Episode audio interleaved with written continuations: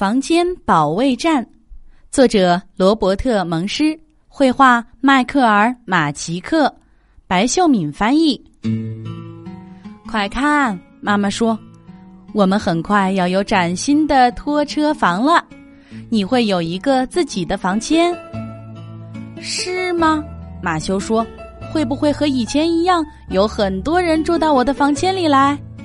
不会，妈妈说，真的。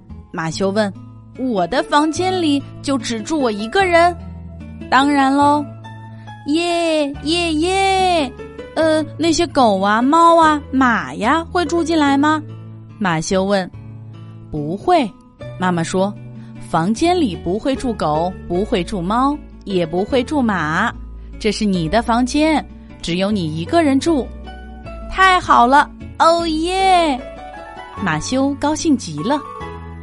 马修和妈妈一起搬进了崭新的拖车房。哇哦，我终于有自己的房间了！马修欢呼起来。可是第二天，妈妈对马修说：“舅舅要带表弟们从老家过来，会在咱们家住一段时间。”不，不，不，不，绝对不行！马修大叫起来。好啦，他们就住很短很短的时间。就这样，两个表弟住进了马修的房间，睡在他的床上。他们走后整整一个星期，马修还能梦见他们的臭脚丫子。又过了一个星期，妈妈说：“马修，姨妈要到咱们家来住几天，他那两条狗就拜托你了。”不行，马修气得直跺脚：“不行，不行，绝对不行！那两条狗还咬过邮递员呢。”我睡觉的时候，他们会把我吃掉的。是那个邮递员太讨厌了。妈妈说：“姨妈现在需要帮助，你要懂事一点。”就这样，两条狗住进了马修的房间，睡在马修的床上。他们走后整整一个星期，马修还能梦见那两条又大又丑的狗要把自己吃掉。又过了几个星期。妈妈说：“我的五个表兄妹要来，会带着他们的双层床，就在你的房间里住几天吧。”不行！马修尖叫起来：“不不，绝对不行！他们都爱打呼噜，我真的不想让他们住在我的房间里。”你也打呼噜？他们可是我的表兄妹，就这么定了。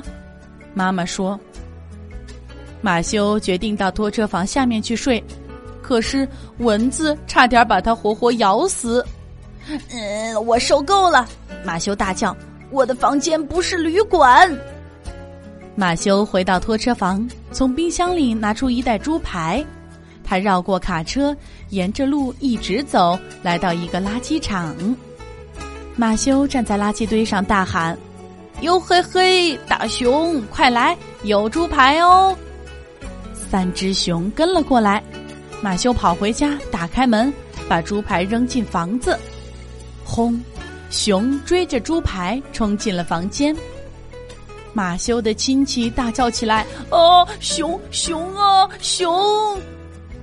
他们跑了出去，再也没有回来。妈妈回来，听说亲戚们都走了，也很高兴。于是马修决定不告诉妈妈。现在。和自己睡在一起的是熊。